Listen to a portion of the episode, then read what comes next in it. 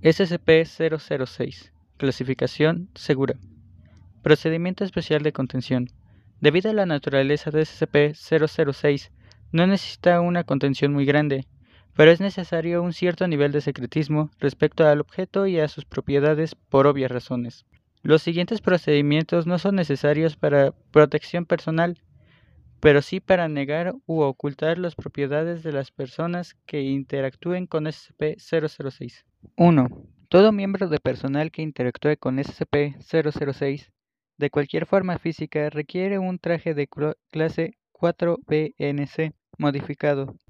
2. Los procedimientos con SCP-006 deben llevarse a cabo bajo extrema supervisión. 3. Cualquier procedimiento que involucre el líquido extraído de SCP-006 deberá ser aprobado con tres personas con nivel 005.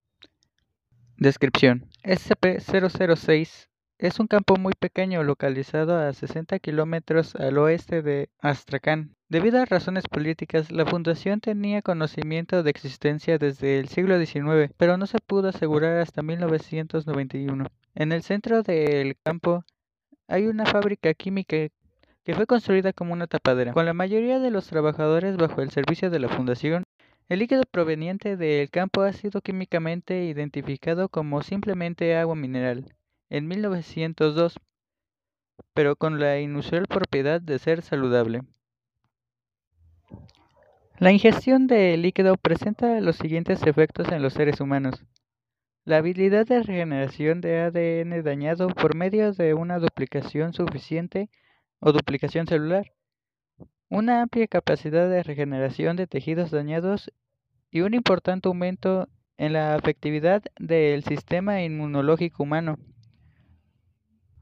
Al probar el líquido con sujetos animales, bacterias hostiles y agentes virales fueron destruidos inmediatamente, Muchos reptiles y aves no son afectados, mientras que un gran número de primates experimentaron los mismos beneficios que los humanos.